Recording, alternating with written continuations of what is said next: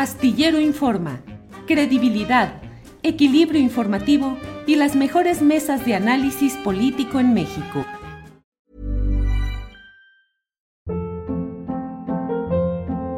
Hold up. What was that? Boring. No flavor. That was as bad as those leftovers you ate all week. Kiki Palmer here, and it's time to say hello to something fresh and guilt-free. Hello Fresh. Jazz up dinner with pecan-crusted chicken or garlic butter shrimp scampi. Now that's music to my mouth. Hello Fresh. Let's get this dinner party started. Discover all the delicious possibilities at hellofresh.com. Hey, it's Ryan Reynolds, and I'm here with Keith, co star of my upcoming film, If, only in theaters, May 17th. Do you want to tell people the big news? All right, I'll do it. Sign up now and you'll get unlimited for $15 a month in six months of Paramount Plus Essential Plan on us. Mintmobile.com slash switch. Upfront payment of $45 equivalent to $15 per month. Unlimited over 40 gigabytes per month. Face lower speeds. Videos at 480p. Active Mint customers by 531.24 get six months of Paramount Plus Essential Plan. Auto renews after six months. Offer ends May 31st, 2024. Separate Paramount Plus registration required. Terms and conditions apply if rated PG. Astillero Informa, credibilidad, equilibrio informativo y las mejores mesas de análisis político en México. Jueves. Víctor Ronquillo, buenas tardes. Hola, ¿qué tal? Buenas tardes. Eh, pues me da mucho gusto saludarlos a todos ustedes y al público que nos escucha. Gracias. Guadalupe Correa, buenas tardes. Buenas tardes, Julio. Igualmente, con mucho gusto de estar aquí con ustedes, contigo, con Víctor y con Ricardo. Muy buenas tardes. Gracias, Ricardo Ravelo. Buenas tardes. Hola Julio, me da gusto saludarte, eh, que estén bien, espero estén bien todos y saludo también a mi compañero Víctor y a mi colega Guadalupe Correa, al auditorio que nos sigue. Muy bien, muchas gracias. Víctor Ronquillo, pues vamos entrándole luego, luego con los temas. ¿Con cuál quieres empezar, Víctor Ronquillo? Lo que tú digas, con eso arrancamos. Pues es que la verdad de las cosas hay tres temas y de alguna manera los tres tienen una misma vinculación. Mira, a mí me preocupa mucho, más allá de esta celebración, de esta realidad política, lo que mencionaba yo hace algunas semanas, de un intento que puede considerarse de desestabilizar en algún momento dado el proyecto político de López Obrador.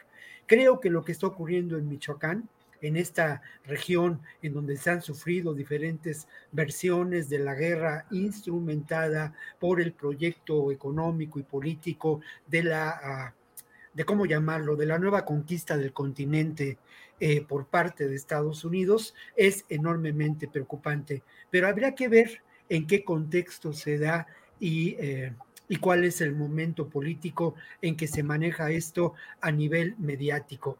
Bueno, el contexto tiene que ver con la evidente sucesión del gobernador. Se va el actual gobernador de Michoacán, deja una estela de corrupción y deja también muchos señalamientos acerca de su vinculación con grupos y organizaciones criminales. Este gobernador ha sido una de las, de las voces que han insistido en que el asunto clave tiene que ver, el asunto clave de su eh, derrota electoral tiene que ver con la alianza que, el, que Morena concretamente estableció con el crimen organizado. Lo cierto es que no ha presentado pruebas de ello. Eh, por otra parte, no olvidemos el intento o la intentona de llevar a la Organización de Estados Americanos por parte de la oposición eh, este, este, este, este mismo argumento, ¿no?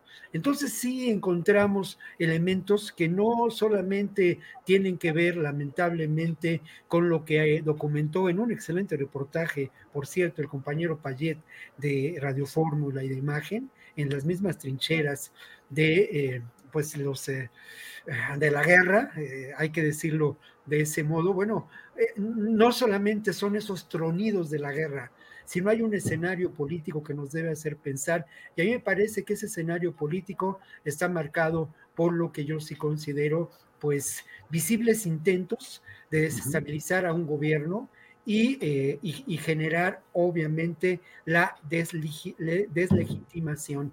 ¿Hasta dónde puede llegar esta oposición más allá del discurso? Creo que lo que estamos viendo en Michoacán tiene que ver con estos hechos y obviamente... Eh, eh, está relacionado también pues con el siguiente tema, que es el de, el de San Luis Potosí, y también está relacionado lamentablemente con la terrible realidad de los campos de exterminio en Tamaulipas. Son, son temas de veras de un México real, terrible, oscuro, y de un México que, bueno, yo reconozco eh, eh, y, me siento feliz por la festividad y, al ratito voy a comer un sabroso pozole que va a preparar mi esposa, pero la verdad de las cosas, mi querido Julio, es que son tiempos convulsos, tiempos eh, preocupantes y en donde lamentablemente las fuerzas oscuras que intervienen en, en, en el escenario de la política se están expresando cada vez con más fuerza. Espero no, no haber sido impactante con este, con este último comentario, pero es cuestión de revisar la bitácora de los crímenes y de la realidad política de cada día para, eh, para, para mirar este panorama, panorama sombrío, Julio.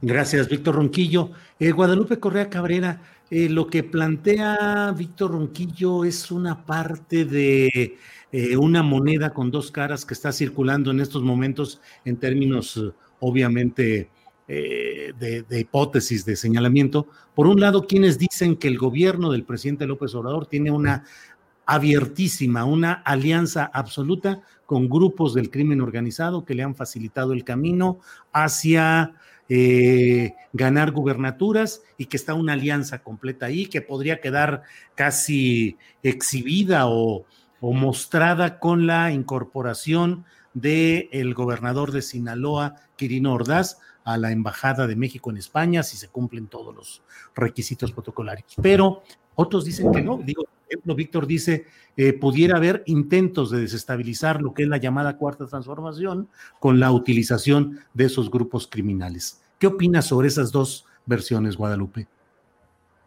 Mira, eh, es, una, es una pregunta muy importante eh, que tendríamos que responder, pero la respuesta va a ser meramente a, modo de hipótesis, porque es difícil poder comprobar ciertas, este, ciertos fenómenos. Estoy pensando un poco en lo que dijo Víctor con respecto al tema de Tamaulipas, no solamente a la cuestión de los campos de exterminio y a la utilización de este discurso por parte de organizaciones internacionales, sino también a lo que sucedió en la ciudad de Reynosa, lo que sucedió en Camargo, a lo que está sucediendo en el norte de San Luis Potosí y a lo que está sucediendo en varias partes del país, en especial los últimos enfrentamientos en el estado de Michoacán, en la región de Tepalcatepec.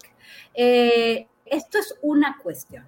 Pero ¿cómo se utiliza la narrativa de la oposición con respecto a este tipo de eventos que todavía no nos explicamos bien que no caen en la lógica de los enfrentamientos entre grupos de narcotraficantes o grupos eh, de eh, empresarios de lo ilícito, porque los empresarios de lo ilícito no quieren llamar la atención o no deberían de llamar la atención como lo hicieron por mucho tiempo los narcotraficantes mexicanos. Lo que se tiene que hacer, por ejemplo, es dejar que nadie pueda ver para, porque, por ejemplo, los narcotraficantes, ¿qué quieren hacer? Llevar droga a los Estados Unidos y no van a decir decirle a las autoridades, vengan porque yo corté una cabeza, vengan porque yo estoy asesinando migrantes. Entonces, este tipo de eventos nos hacen plantearnos hipótesis de conspiraciones. No estoy hablando de teorías conspirativas porque cuando alguien plantea algo como precisamente cuando decimos, ah, hay algunos grupos interesados en desestabilizar gobiernos, en desestabilizar esta administración o en desestabilizar administraciones en otros países, inmediatamente llega esta acusación de una teoría conspirativa, pero existen teorías conspirativas y existen conspiraciones. Y la lógica no nos hace explicarnos lo que está sucediendo en el norte de San Luis Potosí, lo que está sucediendo en Tepalcatepec, con el silencio total de la un gobernador y de su fiscal. Y bueno, ¿Cómo se forma esta narrativa? ¿Cómo se genera esta narrativa? Desde el día en que eh, el presidente saluda de mano a la mamá de Joaquín El Chapo Guzmán, se empieza a generar toda una serie de de comentarios con relación a que él era el protector del Chapo Guzmán y que estaba en combinación con el crimen organizado. Y yo conozco varios de los grupos y varias de las personas que manejan este discurso. A mí me gusta platicar con gente de centro, de izquierda, de derecha, me gusta platicar con gente que, que está participando en muchos espacios. Y uno de ellos, la oposición y las figuras que no quieren nada que ver con el gobierno de la cuarta transformación, se la pasan diciendo que hay una, una vinculación muy directa, eh, una vinculación muy directa entre la actual administración y la delincuencia organizada y que las elecciones del año, este, de este año fueron llevadas por el crimen organizado y que y bueno, en realidad, cuando pensamos, por ejemplo, en Genaro García Luna y en, y en, este, y en Felipe Calderón, pues ahí sí, supuestamente, pues uno, eh, este, el hombre fuerte de la seguridad de Calderón, pues está en la cárcel de Estados Unidos por supuestos vínculos directos y aceptar dinero por parte del cartel de Sinaloa. En este sentido no tenemos evidencia tampoco de lo que están diciendo estos grupos que además estuvieron avalando estrategias en una administración que estuvo y ahorita, y ahorita se está tratando de probar con miles y miles de pruebas, según esto, de acuerdo a la Fiscalía en los Estados Unidos, de acuerdo al Departamento de Justicia, a los jueces y a todo lo que va a pasar en el juicio, si es que hay, de, Genaro García Luna, este, de vinculaciones directas. Y si se declara culpable, pues ya, ya sabemos que sí, ¿no? En este sentido, creo que, creo que hay que ser muy cuidadosos, hay que, hay que eh, entender que las cosas que están sucediendo no son normales. Lo de Quirino Ordaz es una cuestión política el presidente sea, eh, a mí no me parece de ningún tipo, porque es casi, casi como el PRI volviéndose a convertir, ¿no? Este, volviéndose a transformar de alguna forma. Y bueno, por, ser el presidente tan, tan eh, pues, este, realmente hacer tantas, tantos andamiajes políticos, eh, tratar de ser un presidente que que, quiere lealtades, que, que, trata de ser, es un genio de la política, pero eso no lo vincula directamente con el Chapo Guzmán o con lo que está pasando en Sinaloa, ¿no? Yo creo que hay que, hay que ser muy claros y hay que ser mucho más eh, consistentes en el análisis de las cuestiones fundamentales en México. No me quiero extender, vamos a tener más tiempo de platicar sobre estos temas, porque el tema de San Luis Potosí es muy importante y quiero hacer en, en otro segmento unas este, observaciones al respecto. Muchas gracias. ¿Cómo no? Gracias, Guadalupe Correa Cabrera. Eh, Ricardo Ravelo, ¿qué opinas sobre estas eh, pues dos eh, versiones contradictorias, pero que al mismo tiempo están circulando en el país, quienes consideran que el gobierno del presidente López Obrador tiene una alianza con ciertos grupos del crimen organizado y eso le han facilitado elecciones, y otro, otra visión que señala pues que ese crimen organizado puede estar sirviendo como instrumento para desestabilizar a esta llamada cuarta transformación. Ricardo Ravelo, ¿qué opinas? Mira, Julio, eh, digamos, siendo eh, realmente claros y con un esfuerzo de objetividad, eh, te podría decir que una, una cosa son las, las deducciones que a partir de ciertos hechos se han desprendido y se han construido, y algo muy distinto son los hechos.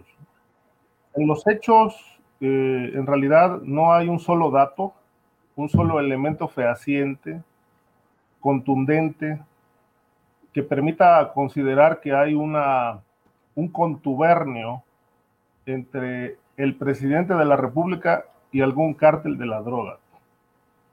Es decir, sería un exceso afirmarlo en este momento y decir hay complicidad creo que ahí sería muy irresponsable sostenerlo. Y además no hay un elemento, como dije, fehaciente para sustentarlo. Ahora, hay señales que permiten deducir, eh, construir, digamos, algunas hipótesis en el sentido de que hay acercamientos. Pero bueno, una cosa son los acercamientos, si es que existen, y otra cosa muy diferente es la complicidad o el contubernio. me parece que son dos, dos mundos totalmente distintos. Pero vayamos a lo más claro, lo que sí hay sin duda es una inacción oficial frente al, al flagelo del, del, crimen organizado y de, y de, la violencia que deriva de, de estas luchas en los territorios. Eh, ayer justamente escuchaba una, una entrevista con un sacerdote de, de Michoacán, perdón, de, sí, de Michoacán, eh, que hablaba el padre Gregorio, hablaba de una manera muy, pues muy contundente sobre la situación que estaba pasando ahí. Ahora con la irrupción del cártel de Jalisco en, en Tepalcatepec, la entrevista que le hicieron al hijo de Mireles, que habla de que, bueno, ellos llevan una, una etapa de guerra de cinco años, que ve poco reflejada en los medios de comunicación, pero que son luchas cruentas que han cobrado vidas y que pues retrata una, una realidad muy, muy cruda, ¿no? Que el crimen organizado impone incluso hasta las jornadas del día para los campesinos, este, y si trabajan en, días que no están autorizados, hasta la mercancía les quitan. En fin, un escenario verdaderamente de descomposición total. Y entonces le hace un llamado al presidente en el que le plantea, entre otras cosas, que, que haga realidad la cuarta transformación, por lo menos en Michoacán, que la cuarta transformación es puro discurso, porque en realidad ellos están totalmente copados por el crimen organizado. Y plantea eh, eh, la urgencia de que se haga una mesa de diálogo entre actores del gobierno con grupos del crimen organizado, algo parecido a lo que pasó con las FARC en Colombia, para llegar a acuerdos, llegar a negociaciones, pero que se aterrice en los hechos una cuarta transformación en Michoacán enfocada en el tema de la criminalidad para devolverle la paz a ese Estado. Entonces, digamos, con este tipo de planteamientos, lo que nos está diciendo este sacerdote, y no solo a él, sino otros actores, es que hay una total omisión del gobierno ante este problema. Eh, y esto viene recrudeciéndose en, Tamaulipas, como lo decía Víctor, eh, en, en, el Bajío, en Guerrero, etcétera, por todas partes. Y no hay una sola postura realmente clara, congruente del gobierno. Es decir, yo creo que es, ese, esto, digamos, pudiera alimentar la posibilidad de, de una probable vinculación con el crimen organizado. Yo no la veo, pero sí observo una inacción, un desinterés por el combate al criminal que hasta tres años, como aquí lo hemos repetido muchas veces, no hay un solo resultado en ese, en ese sentido. El presidente lo ha reconocido y ha dicho incluso que no habrá cuarta transformación en su sexenio si el tema de la seguridad pública no se resuelve, pero sobre todo si no se liberan los territorios que hoy están capturados por el crimen organizado, como es el caso de Michoacán. Entonces son dos cosas diferentes. Eh, en el tema de la complicidad o presunta complicidad con el poder, pues en realidad no hay elementos para, para decirlo. si dijera, bueno, es que hubo reuniones, este, están poniéndose de acuerdo, bueno, aquí ya estuviéramos hablando de eso desde hace rato. Lo que sí vemos es, una, una, total omisión del gobierno, este, que bueno, se presta para construir sin elementos eh, hipótesis relacionadas con, con complicidades que en los hechos no ocurren. La realidad es otra es una inacción del gobierno, un vacío legal, aquí hemos dicho también esto, un vacío de poder que eh, es el caldo de cultivo para que florezca el crimen y para que estos territorios realmente sigan capturados. Ahora, no estamos hablando solo de un tema de drogas ni, de control de rutas. son estados, por ejemplo, Michoacán, el caso de San Luis Potosí, como ahorita lo mencionaba Guadalupe, son estados que tienen una riqueza natural y me parece que hay una disputa ahí por el control también de estos recursos importantes, pero lo que llama la atención, insisto, hay mucha presencia militar de Guardia Nacional, pero no tienen órdenes de actuar contra nadie. Esto es muy sospechoso. Bien, Ricardo, muchas gracias. Gracias por el análisis. Gracias a Víctor y a Guadalupe y a ti por abordar todo este esta parte de nuestro programa.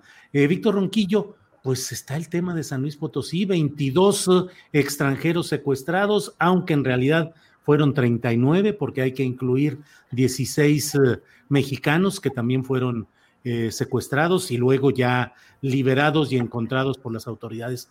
Pero pues un tema muy impactante sobre esto que sucede en San Luis Potosí. ¿Qué opinas, Víctor Ronquillo? Bueno, son, son varios, eh, varias aristas, ¿no? Sobre esta realidad. Lo primero que diría es que sin duda es muy preocupante lo que podemos considerar, y aquí lo hemos hecho desde semanas, ¿no? Es decir, esta reflexión en torno a la presencia de grupos que pueden considerarse por su capacidad de fuego, por su organización, eh, por sus nexos incluso con, con el poder político y con el poder policial, si podemos considerarlo así, pues grupos que podemos considerar paramilitares, ¿no? Esta también es una, un planteamiento que a lo largo de las semanas aquí hemos hecho, ¿no? ¿Cuántos grupos en este momento existen en el país, en la geografía, pues candente, ¿no? De eh, territorios como San Luis Potosí, como Tamaulipas, como Zacatecas, como las fronteras norte y sur. ¿Cuántos grupos de este tipo se encuentran en la región de la frontera de Michoacán con el Estado de México y en el propio Michoacán. Creo que ese es un tema para reflexionar y cuál es la vinculación de estos grupos con el poder político, ¿no? Con el poder político no necesariamente que responde a las elecciones, sino con viejos poderes caciquiles, como ocurre en Guerrero. Creo que esto nos puede, nos puede plantear una manera diferente para reconocer la información que cotidianamente vemos en relación a casos tan extremos como el que has mencionado y a hechos también eh, pues eh, tristes que ocurren día con día en esta frontera, por una parte de Zacatecas con San Luis Potosí y por otra parte en esta eh, realidad de conflagración en Michoacán. Oye, Víctor, Víctor, perdón, eh, habla sobre los grupos paramilitares y nada más me gustaría preguntarte, a ver, esa precisión. Hablas pues de grupos que no necesariamente son los tradicionales del crimen organizado, sino que son grupos financiados por empresarios o por políticos con otro tipo de propósitos más allá. este, es, este es un tema que aquí tendremos que analizar y que lo hemos planteado ya en distintas ocasiones con el propio Osvaldo Zavala, ¿no? O sea, eh, mira, aquí decíamos en tono de broma la capacidad camaleónica que tiene el, cártel Jalisco Nueva Generación para actuar. Yo documenté en alguna de las eh, sesiones anteriores la actuación de un grupo paramilitar en la frontera del Estado de México y Michoacán. ¿A qué, ¿A qué intereses corresponden estos grupos? No olvidemos, insisto mucho en relación a lo que está ocurriendo en Michoacán, no olvidemos el escenario político, ¿no? No olvidemos el momento político y no olvidemos que uno de los recursos claros de la, de la oposición eh, en el próximo futuro político será el de buscar la deslegitimación del proyecto actual de gobierno de la cuarta transformación. ¿Quién patrocina estos grupos? ¿Cómo, se constituyen? Yo creo que es una historia de, eh, en la que tendríamos que reflexionar. Indudablemente, los videos que hemos conocido del cártel Jalisco Nueva Generación dan lugar a muchas dudas, ¿no? Si uno revisa esos videos, pues uno ve que están refaccionados con equipo, eh, pues, eh, impactante, sí, pero que parecería una escenografía para una serie de Netflix. Lo que no es escenografía son los muertos, ni tampoco el dolor que se está causando en Michoacán yendo a la realidad de San Luis Potosí, bueno, esto es muy, muy, me parece que esto es importantísimo, ¿no? Señalarlo y que esto puede ser uno de los aportes en términos de claridad eh, hacia la realidad que analizamos aquí semana con semana. Pensemos más allá de los cárteles tradicionales y de las organizaciones criminales en posibles grupos paramilitares que pueden funcionar y que pueden actuar en distintos momentos y en distintas ocasiones con fines muy diferentes, aliados en ocasiones también con lo que podemos considerar el poder económico de las transnacionales, ¿no? Todo esto. Ahora, referente a, Julio, nada más quiero anotar lo siguiente, no hay duda de que estamos... Eh, en los momentos en que se está fraguando lo que puede ser un imperio criminal en San Luis Potosí. Si uno revisa la historia del eh, eh, gobernador electo, encontrará similitudes con la historia de García Cabeza de Vaca, no tanto en lo político, sino en la cantidad de recursos económicos y de alianzas eh, políticas con, con, con grupos muy oscuros que los encumbran y llevan al poder. Posiblemente en seis años encontremos un, un estado en donde por su ubicación geográfica las fuerzas oscuras de estos grupos que también existen en términos reales, ¿no? De, poderes fácticos del crimen organizado, pues sin duda dictarán los destinos posibles de San Luis Potosí y llevarán al Estado a una situación de, eh, de conmoción ¿no? social. Sí. Víctor Ronquillo, muchas gracias. Guadalupe Correa, pues está el tema de San Luis Potosí con el cual abrimos y la verdad este tema que pone sobre la mesa Víctor Ronquillo de los paramilitares. Por favor, tu opinión, Guadalupe. Pues mira, yo no puedo estar más que de acuerdo con lo que dicen mis dos colegas en esta, en esta, en esta, en esta, en esta ocasión. Creo que lo que dice Víctor a mí me hace muchísimo sentido porque, como dije antes, estos grupos y la manera en que están operando eh, las víctimas, eh, los modus operandi, no nos hablan de, grupos que, estén, este, que sean los grupos tradicionales, sino más bien de grupos paramilitares. Y hay que ver quién está formando estos grupos, esta generación de mercenarios, muchas veces por inclusive por empresas privadas en los Estados Unidos. Cuando pensamos en lo que fueron los Zetas, cuando pensamos en lo que fueron este, la familia michoacana o los caballeros templarios, siempre que uno se adentra un poco más, y esto lo leí de varios de nuestros colegas, incluyendo a Ricardo Rabel o Víctor Ronquillo y todos estos periodistas que hicieron mucho trabajo importante este, desde las trincheras en los primeros años de este siglo. Este, estos, estos trabajos periodísticos muestran que eh, los, parte de los caballeros templarios o parte de los zetas supuestamente habían recibido, nadie lo confirma bien porque la información es muy escueta en ese sentido, ¿no? ¿Qué tanto eh, entrenamiento estas fuerzas, miembros de fuerzas especiales recibieron en Estados Unidos y luego eh, nos hablan esas historias de, de escenarios que, vienen de otras partes, de Israel, algunos de Colombia, algunos también formaron parte de las fuerzas especiales del ejército guatemalteco. Hablo en particular de los caibiles. Estoy pensando que el cártel Jalisco Nueva Generación, también hay algunos reportajes que vinculan a algunas células del cártel Jalisco Nueva Generación con esta especie de mercenarios. Yo creo que no existe y no lo hemos podido hacer cuando yo me enfoqué más bien en la parte del Golfo, y algunos nos enfocamos en la parte del Golfo, en los años de Caderón y los primeros años de Enrique Peña Nieto, este, e, en, ese, en ese momento estaba surgiendo el cartel Jalisco Nueva Generación. ¿Y cómo surge el cartel Jalisco Nueva Generación? De alguna forma, y obviamente con sus diferencias importantes, porque son dos momentos distintos en el tiempo, pero empieza también una, este, un, un grupo pequeño de, de, de, de, este, de grupos armados que empiezan a operar eh, junto con las fuerzas del orden. Y a esto me refiero, y, creo que ya lo hemos mencionado en otras ocasiones, el cartel del milenio y cómo los matacetas eh, que estaban de acuerdo a algunos reportajes, inclusive en el LA Times, yo lo, recuerdo muy bien, este, la, reportera Wilkinson hizo un par de reportajes muy importantes con relación a los matacetas y al paramilitarismo y cómo estos matacetas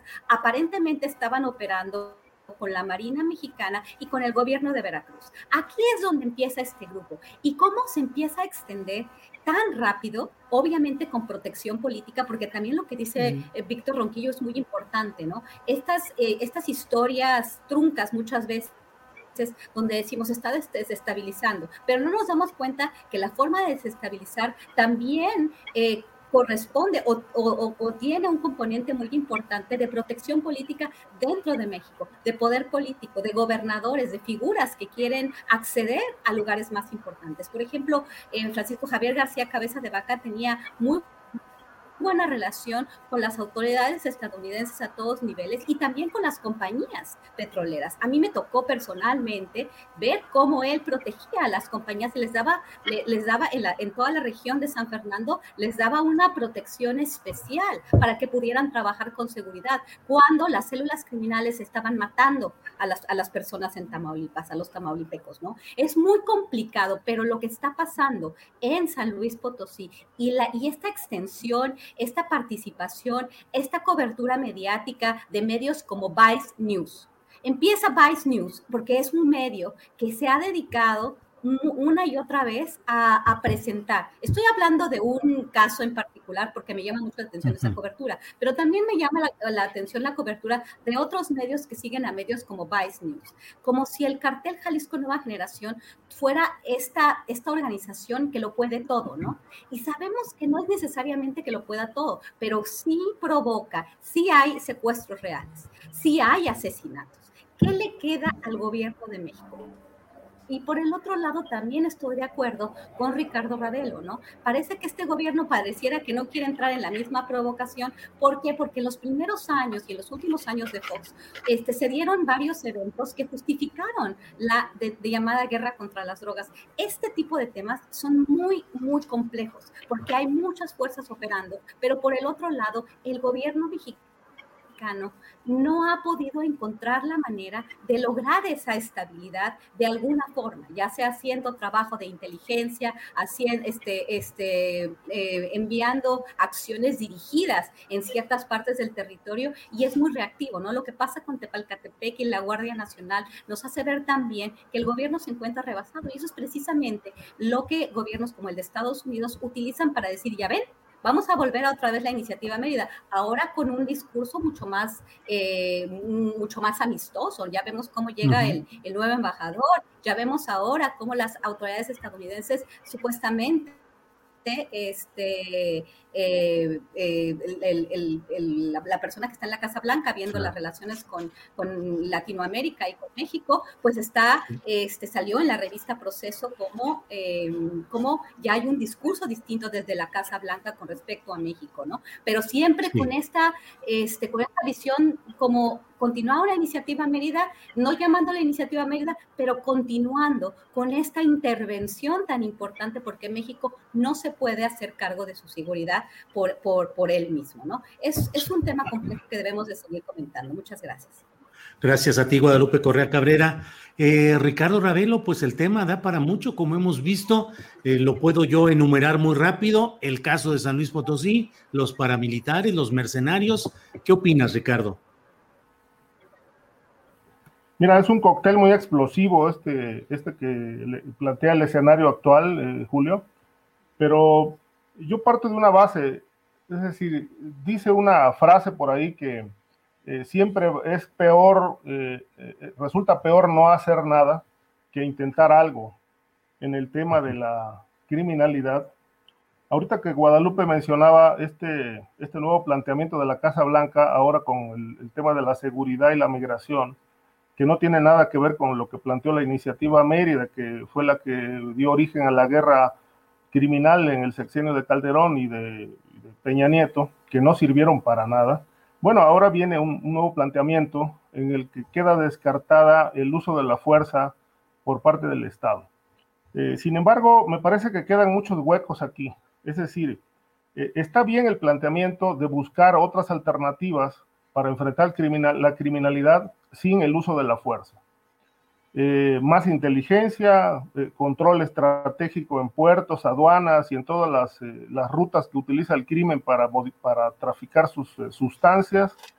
Pero la gran pregunta es, ¿qué va a ocurrir con los territorios que están capturados actualmente por el crimen organizado y que no son pocos? Es decir, ¿cuál va a ser ahí la postura del gobierno mexicano para, por ejemplo, destrabar el conflicto en Michoacán, Guerrero, Tamaulipas, para rescatar a la sociedad capturada por el crimen, para desarticular las redes criminales que hoy gobiernan municipios completos. Y San Luis Potosí es un ejemplo clásico, histórico de este flagelo donde el crimen organizado no solamente está causando violencia, y secuestrando extranjeros, como acaba de ocurrir en, San Luis Potosí, sino que además eh, tiene el control de todas las policías, el, por lo menos el 90% de las corporaciones en los estados y municipios no las tiene el, el gobierno, las tiene el crimen.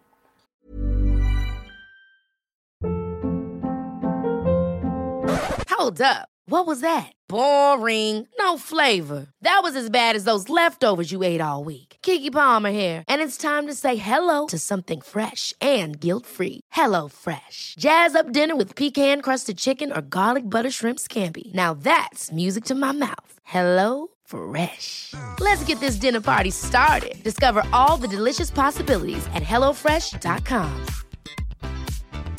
I'm Sandra, and I'm just the professional your small business was looking for. But you didn't hire me because you didn't use LinkedIn jobs. LinkedIn has professionals you can't find anywhere else, including those who aren't actively looking for a new job but might be open to the perfect role, like me. In a given month, over 70% of LinkedIn users don't visit other leading job sites. So if you're not looking on LinkedIn, you'll miss out on great candidates like Sandra. Start hiring professionals like a professional. Post your free job on linkedin.com/achieve slash achieve today. Por otro lado, eh, los municipios están gobernados por crimen organizado en casi más del 80%, no de ahora, sino este fue un tema que empezó a, a, a ser ruidoso desde el 2010, desde el año 2000, perdón. Y, y bueno, a partir de esto, pues hay una serie de ramajes, una serie de vinculaciones políticas, criminales, donde el crimen organizado ha capturado municipios completos y cada tres años compiten nada más miembros de un, de, un determinado cártel. Y cuando un miembro de la sociedad civil eh, emerge con una propuesta diferente, pues es eliminado. O le ofrecen dinero, o lo amenazan, o lo matan. Es decir, esta es la realidad que se ha multiplicado por todas partes. Yo sigo insistiendo en que este es un, vacío, de, un vacío legal, un vacío de poder que ha, construido todo el, el, caldo de cultivo para que el crimen florezca.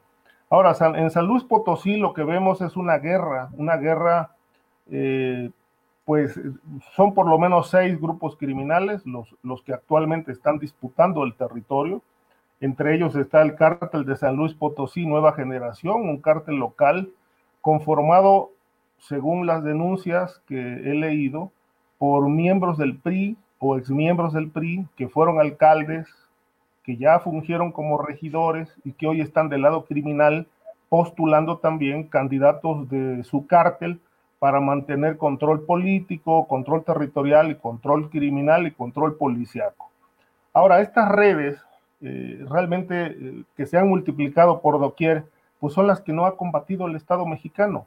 Es decir, el, el, el, asunto criminal no, no, es un tema solo de violencia, solo de ir a apaciguar un territorio y decir, bueno, pues interviene el ejército, se enfrenta al cártel de Jalisco y bueno, se apaciguan las cosas, están presentes en ese territorio y se acabó. No, el, asunto es, bueno, hay un proyecto realmente para desarticular estos vínculos criminales y políticos.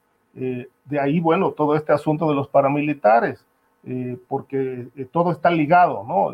Hay grupos de poder detrás, empresarios, por supuesto, metidos en el lavado de dinero que obedecen a otros intereses y que, por supuesto, coincido con lo que plantea Víctor, pueden estar vinculados a esos intereses para eh, crear eh, desestabilización política eh, y e ingobernabilidad que al final de cuentas pues le termina cayendo la responsabilidad al presidente justamente porque tampoco está haciendo nada para enfrentar ese, ese asunto.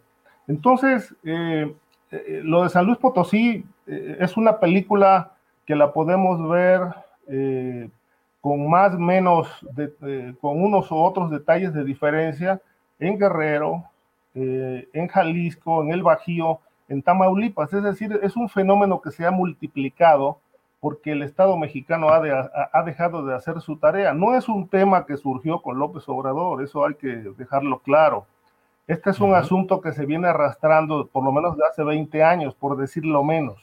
Desde el gobierno de Vicente Fox, prácticamente el tema de la seguridad ha estado bajo cuestionamiento y, y obviamente las vinculaciones, las complicidades, eh, es el resultado de todo este desastre que hoy lamentablemente pues le toca a la cuarta transformación lidiar con esto, pero creo que independientemente de que sea una herencia, que no sea producto de, este gobierno, me parece que el gobierno actual está haciendo su parte y la está haciendo muy mal.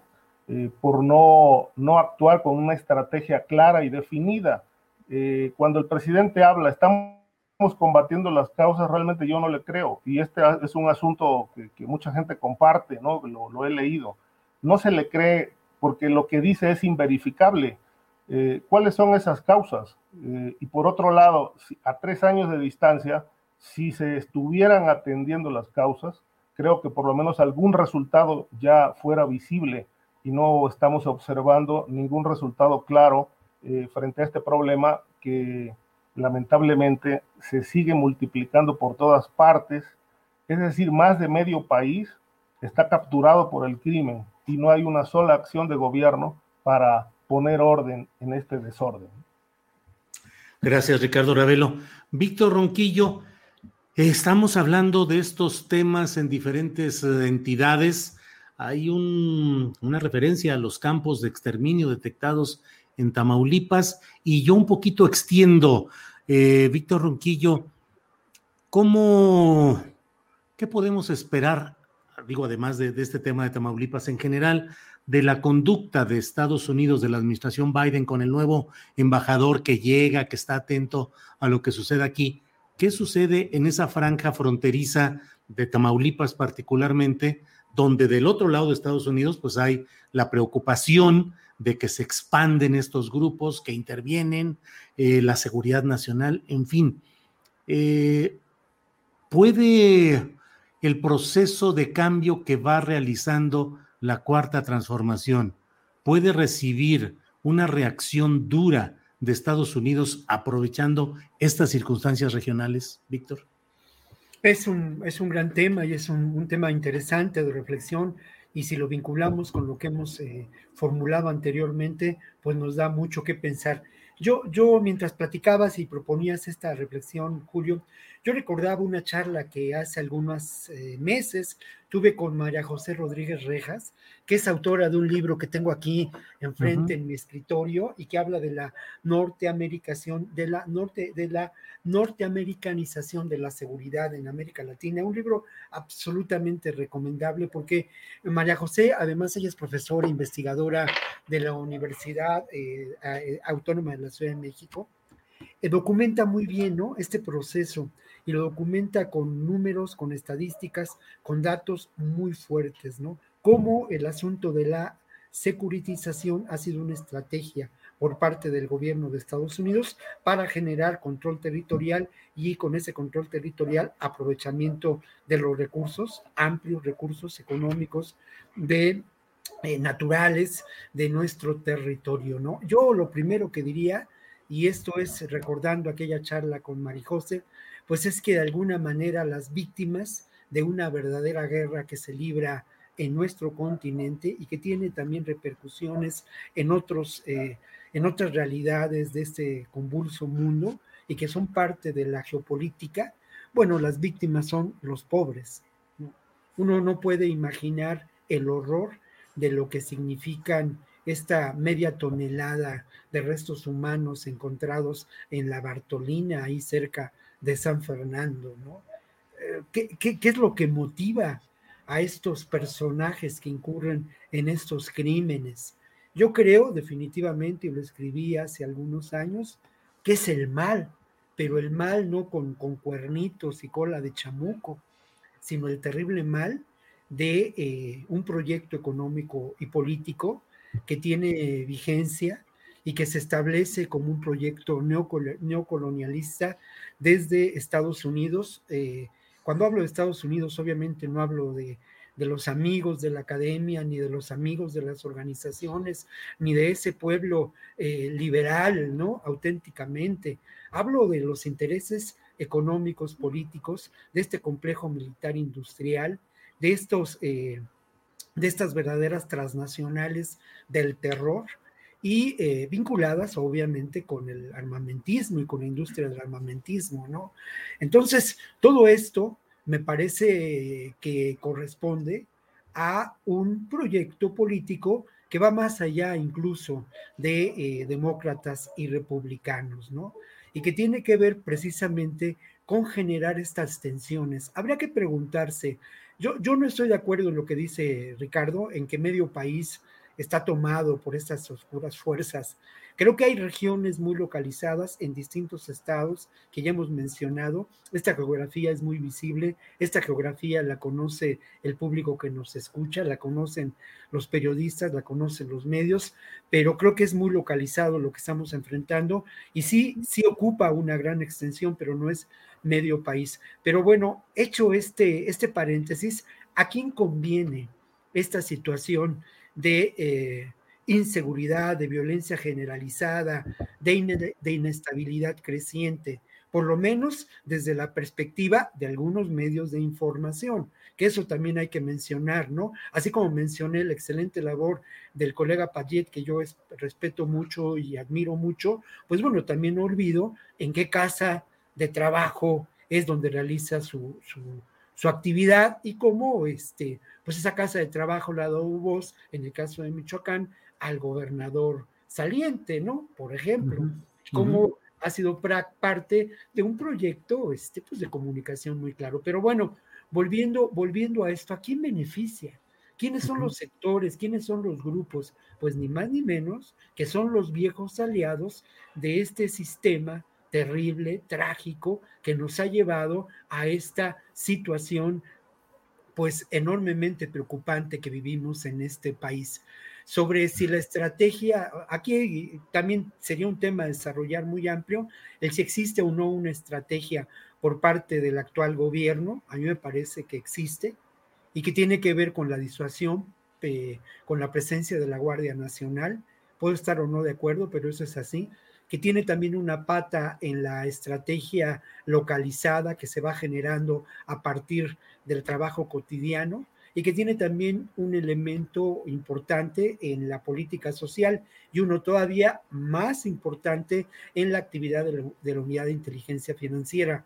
Los resultados no, no son a corto plazo, son a largo plazo, pero creo que eh, lamentablemente el fenómeno de la violencia política, como si lo enmarcamos en todo lo que hemos reflexionado en esta emisión de, esta mesa y en otras muchas, cuando hablamos de violencia política, hablamos de todo esto, bueno, el fenómeno de la violencia política en estos momentos, lamentablemente, sí rebasa a el, al proyecto de la transformación del gobierno de López Obrador no hay duda, ¿eh? y es uh doloroso de acuerdo a las personas que cotidianamente enfrentan situaciones apremiantes, desesperadas y en muchas ocasiones la pérdida de la vida, ¿no?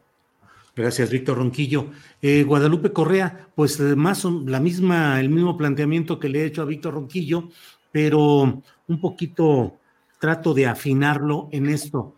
Las, los avances que lleva este gobierno del presidente López Obrador, posturas como la relacionada con Cuba, con la OEA, CELAC, eh, acercamientos hacia gobiernos progresistas de Sudamérica, puede generar en la política de Estados Unidos la reacción de generar más problemas adentro de México y entre ellos esa eh, mayor presencia de golpes de escándalo y de temor generalizados del crimen organizado? Tu, micrófono, tu micrófono, Guadalupe. Sí, mira, a Julio, me parece una pregunta muy interesante. ¿Por qué? Porque en la realidad, nosotros en México y los gobiernos mexicanos, tanto el de Andrés Manuel López Obrador como los otros gobiernos, pues tienen que estar muy, eh, muy al pendiente de lo que diga Washington. Esto es algo, esto es algo que nosotros no, no tenemos ninguna manera de evitar eh, es interesante que los gobiernos que han sido absolutamente entreguistas, como las otras administraciones pasadas, que han sido extremadamente dóciles y extremadamente vendepatrias de alguna forma. ¿Por qué? Porque, bueno, también han tenido, pues, eh, pues premios, ¿no? Por, porque han estado ahora muchas de las personas que negociaron la reforma energética, que contribuyeron a esta negociación, llegaron a formar parte de las juntas directivas de empresas este, como, como, un, como un premio, ¿no? Entonces, en realidad, eh, en Estados Unidos juega un juego muy perverso muchas veces, ¿no? En, en el tema, por ejemplo, de este acercamiento tan importante que tuvo eh, el presidente Calderón con los estadounidenses, que los dejó entrar hasta la cocina, que les facilitó todo totalmente eh, la entrada, que les hizo el trabajo como ellos querían. O sea, la iniciativa Mérida eh, realmente fue el sueño de Estados Unidos y lo hizo posible el presidente de México. ¿Y cómo le pagaron los estadounidenses? ¿Y cómo le pagaron los estadounidenses a Genaro García Luna? Es bien interesante que hagamos lo que hagamos, haga el gobierno mexicano lo que haga el gobierno mexicano, siempre termina este, enlodado siempre termina eh, vituperado, siempre termina, no, pues es que México no está haciendo las cosas bien, si nosotros les dijimos que las hiciera así, pero si realmente ellos dijeron cómo querían las cosas, con iniciativa Mérida, con sus pilares, cómo fueron incrementando pilares y México estuvo cumpliendo al pie de la letra todas, todos y cada uno de los requisitos y aún así pues cayó Vicente, eh, perdón, este Felipe Calderón cayó de la gracia de los estadounidenses y su gente más cercana. Eh, por el otro lado, lo mismo, o sea, yo recuerdo, pues todos recordamos el arresto del general Cienfuegos, a quien premiaron de alguna forma por haberles comprado eh, billonarias cantidades de armamento de altísimo calibre para guerras. Además de todo, lo que seguíamos bajo la iniciativa Mérida de, todo lo que se causó a sí esta guerra que no era nuestra y que declaró el presidente Calderón y que continuaron, que, continuó la, siguiente administración de una forma pues muy, muy penosa. Además, les estábamos comprando armamento de altísimo calibre. Pues aún así, lo arrestaron en la ciudad de Los Ángeles, en California. Este nuevo acercamiento con los estadounidenses me parece interesante, porque por un lado coquetea, porque por un lado el presidente les dice, y es interesante porque el presidente mexicano podrá tener mucho, le podrán ver sus críticos muchas, muchos problemas, pero es un animal político extraordinario. Entonces, por un lado, coquetea con los estadounidenses durante su gran discurso, un discurso que me pareció interesantísimo este, para la celebración del Día de Simón Bolívar, y dice, yo voy a estar con ustedes porque China es un, eh, es un riesgo para la seguridad hemisférica, es un riesgo para la geopolítica. Pero por el otro lado, eh, tiene una postura muy clara con relación a la OEA y bueno, invita a su homólogo cubano, que es enemigo del imperio, porque también podríamos también estar hablando de, Cuba, pero ese sería otro, otro capítulo muy distinto, ¿no? ¿Qué tan enemigo ha sido Cuba de los estadounidenses y por qué Estados Unidos nunca ha podido con Cuba y nunca pudo con Fidel Castro? ¿Y quién creó a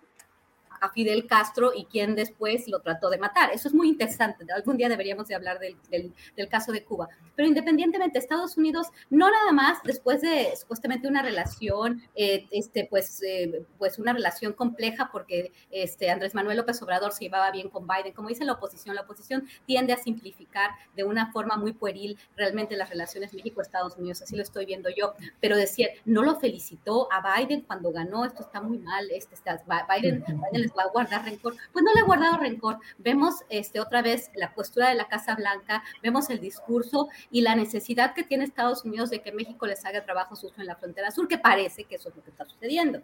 Entonces, este, creo que aquí son fuerzas y el presidente presidente las está sorteando de una forma en la cual Estados Unidos, de cual, lo, que hagamos, lo hacemos bien o lo, o lo hagamos mal, Estados Unidos juega con las fuerzas de un lado y del otro. Así ha sido en México, así ha sido en todo el hemisferio. Por un lado, establece consensos y por otro lado, te pega. Organizaciones, hay que también algún día tenemos que eh, hablar un poquito más del papel de las organizaciones eh, de la sociedad civil internacionales que hacen un trabajo loable en derechos humanos, en ambientalismo, en en, este, en movimientos LGBTQ. Y, entonces también el gobierno de Estados Unidos mete dinero en estas dos, en, en, el poder blando y en el poder duro, y al final siempre ha podido este, pues, consolidar lo que es su doctrina Monroe, América para los americanos. Y eso le interesa y con el gobierno de México va a colaborar cuando le, cuando le, le, le, parezca bien, va a tener un discurso bueno porque también le interesa que México sirva de muro para para, para mantener y, para restringir la migración que viene de países muy pobres y de otros países del mundo. Gracias, Guadalupe. Víctor, eh, perdón, Ricardo Ravelo, sobre este mismo tema, ¿qué tanto eh, el avance del proyecto del presidente López Obrador, y menciono pues cosas concretas como en política exterior, lo que es la referencia ahora a Cuba, ir contra la OEA, en fin, ¿qué tanto puede ir generando acciones de segmentos del gobierno de Estados Unidos o de poderes de Estados Unidos que incrementen la violencia en México para tener mayores eh, mecanismos de presión eh, contra el gobierno mexicano? Mira, por respecto a lo de el presidente de Cuba, me parece que se politizó esta visita en exceso. Pues bueno, el presidente tiene la libertad de invitar a quien se le pegue la gana. Finalmente eh, son presidentes que comparten algunas cosas, eh, no en todo, no están de acuerdo, pero hay coincidencias. Me parece que en el tema de la OEA hay coincidencias. Como dice Guadalupe, bueno, este, el, presidente de Cuba es, es un enemigo del, del régimen imperialista y obviamente es un aliado en este asunto de pues eh, cuestionar los, las acciones de la OEA eh, y pues en, quizá sea también una pieza clave en, la nueva propuesta de, un nuevo organismo que sustituya a la OEA si es que esto se concreta. Por lo demás, me parece que eh, um, la, posición actual del gobierno e, e, es un tanto diferente a la que hemos estado acostumbrados en los eh, sexenios anteriores. Lo que hemos visto en los sexenios anteriores, Guadalupe ya hacía un, planteamiento ahí muy puntual en eso, ¿no? Eh, veíamos entreguismo, pasividad, eh, siempre a las órdenes de Estados Unidos, lo que disponga Estados Unidos, y bueno, esto trajo consecuencias pues graves, ¿no? Primero que nada, pues hay que recordar, por ejemplo, que eh, con Carlos Salinas de Gortari se abrió la puerta eh, de par en par para que la DEA entrara al país y hiciera y deshiciera sin rendir cuentas, sin eh, informar absolutamente nada sobre sus acciones, secuestraban a personajes del crimen organizado se los llevaban a Estados Unidos. En fin, la DEA, para la DEA México era un, una extensión del territorio estadounidense. Eh, a la vuelta de los años se puso orden en esto. Eh, digo, cuestionado o no, a partir de lo del caso Cienfuegos, eh, dijeron, bueno, se acabó la fiesta, hay que poner nuevas reglas. Y bueno, se, se cambió la ley de seguridad nacional para limitar el número de agentes extranjeros y en el caso particular de la DEA, pues ahora eh, se redujo el número de, agentes y tienen que informar sobre sus investigaciones. Eso me pareció un acierto, cuestionado, pero bueno, habla de una postura eh, más clara, menos, menos entreguista del gobierno mexicano. Segundo punto, el asunto de la migración. Eh, pues bueno, cuestionado el hecho de que México haya enviado a tropas de la, a elementos de la, de la Guardia Nacional como muro de contención a la frontera sur, eh, con todo lo que se ha dicho del exceso de fuerza, etcétera, etcétera, le estamos haciendo el trabajo sucio, pero hay un planteamiento que me parece interesante, esta carta que le envió el presidente López Obrador a, a su homólogo Biden, en el sentido de que, bueno, aquí está una propuesta para, para que realmente haya una solución al problema de la migración.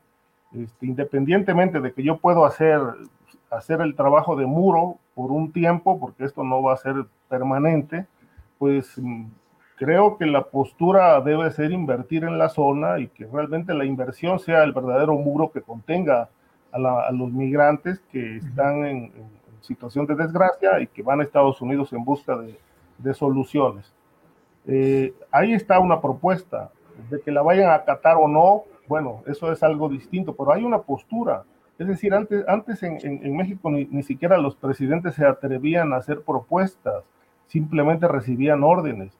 No dudo que haya órdenes, porque las hay. Por ejemplo, el caso de militarizar los puertos y las aduanas, pues fue una, una petición de Estados Unidos que se acató eh, a pie juntillas por parte del gobierno mexicano y que obviamente le dio una voltereta al discurso de López Obrador de que no iba a militarizar el país. Pero bueno, se lo pidieron en Estados Unidos, eso aquí lo expuso Kamala Harris en su visita última a México, de la necesidad de frenar el flujo del fentanilo hacia Estados Unidos y que era necesario militarizar las zonas portuarias. Bueno, ahí están las zonas portuarias, el presidente se tuvo que tragar su discurso de años de no militarizar el país para obviamente atender la petición de Estados Unidos. Pero por otro lado, bueno, eh, está el tema ahorita del asunto de las drogas, eh, con esta nueva política que desde la Casa Blanca se está rediseñando, pero Estados Unidos creo que también, de acuerdo con esta última entrevista que salió publicada en proceso de, cómo se va a reordenar esta política antimafia eh, para México, para la región, eh, me parece que Estados Unidos por primera vez también reconoce, porque esto no lo habían hecho eh, en anteriores gobiernos, que ellos tienen que hacer su parte. Y su parte tiene que ver y mucho en el tema de la atención al asunto de la drogadicción, que es tremendamente eh, complicado para ellos, y en el asunto de las armas, digo por decirlo menos, para poner atención en el flujo de armas hacia México, que es lo que ha detonado en buena medida la violencia también, porque se han terminado en manos de los cárteles, pero reconocen que tienen que atender su parte y que México tiene que hacer la suya. Me parece que esto va encaminado a un posible acuerdo para establecer una política eh, antimafia eh, entre ambos países, porque la necesitan, eh, que puede tener un resultado en efecto no a corto plazo, quizá a mediano y largo plazo, con el no uso de la violencia, que por primera vez se está considerando como una alternativa para enfrentar un flagelo que por años se combatió con la coerción, con la violencia, con la guerra, porque en efecto, como lo acaba de mencionar Guadalupe, para Estados Unidos la guerra contra el narcotráfico no solamente iba enfocada eh, con el objetivo de desarticular cárteles, sino también de hacer negocio, porque ellos vendían las armas, eh, hoy era un doble negocio, ¿no? Este, le vendían armas a, México y al, gobierno mexicano, al ejército, y al mismo tiempo armaban a los grupos eh, criminales. Entonces ganaban por todos lados. Ahora me parece que si no hay violencia, si no va, va a haber el, el uso militar para enfrentar al crimen, pues la política va a privilegiar la estrategia, la inteligencia. Ya estamos viendo esto. No hay resultados, en efecto, no, no hay resultados todavía. Pero bueno, se están dando algunos pasos que me parece que plantean líneas de entendimiento entre ambos países, donde en el pasado, y no muy lejano, nada más había una voz cantante, que era la de Estados Unidos. Bien, Ricardo, muchas gracias.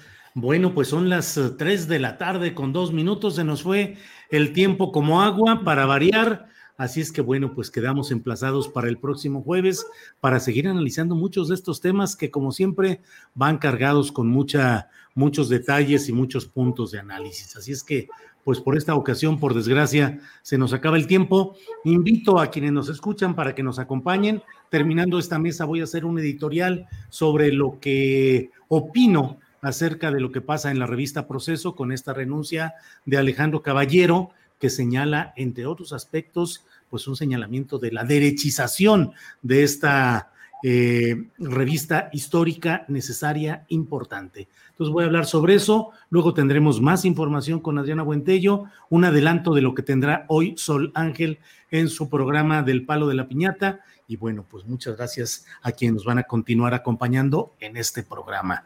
Víctor Ronquillo, buenas tardes, gracias y quedamos emplazados para la que sigue. Órale, muchas gracias. Solamente mira, invitar al público que nos escucha. El próximo domingo en Capital 21, en el canal 21 de la Ciudad de México, vamos a realizar una mesa de reflexión, de debate en torno al tema de la reconstrucción. Y a propósito de ello, Julio, pues yo también quiero invitar al público, de verdad, a, eh, pues no sé, a participar en este proyecto de información que se da en este canal, que es un canal donde estamos trabajando por la televisión pública.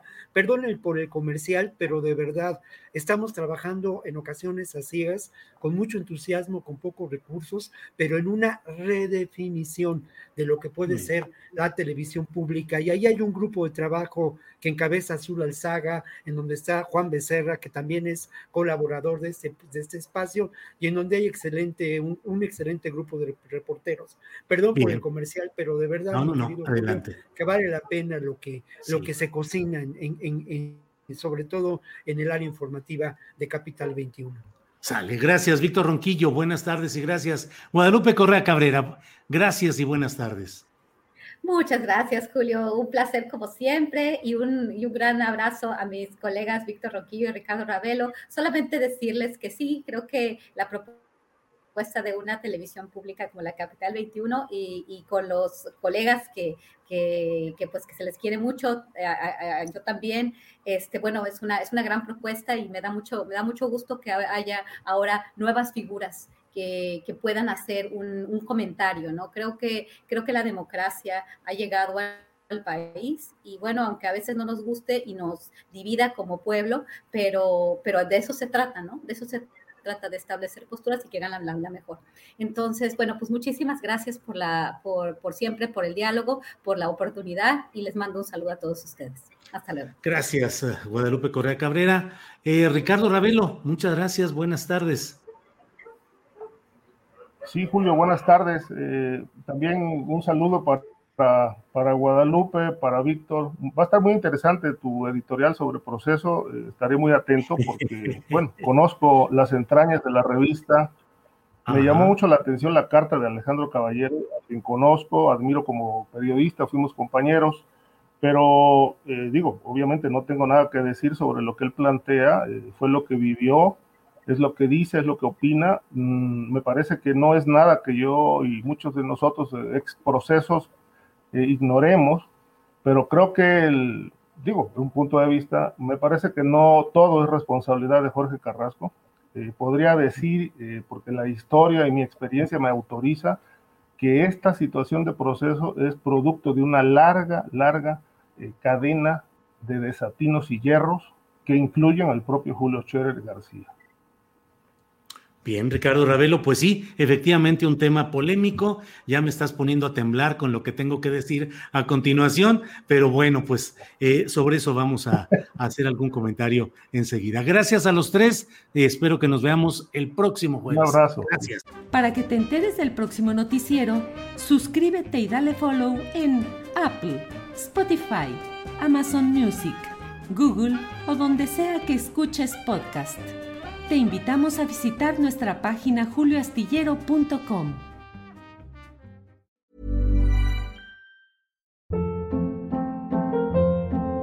Hold up. What was that? Boring. No flavor. That was as bad as those leftovers you ate all week. Kiki Palmer here, and it's time to say hello to something fresh and guilt-free. Hello Fresh. Jazz up dinner with pecan-crusted chicken or garlic butter shrimp scampi. Now that's music to my mouth. Hello Fresh. Let's get this dinner party started. Discover all the delicious possibilities at HelloFresh.com.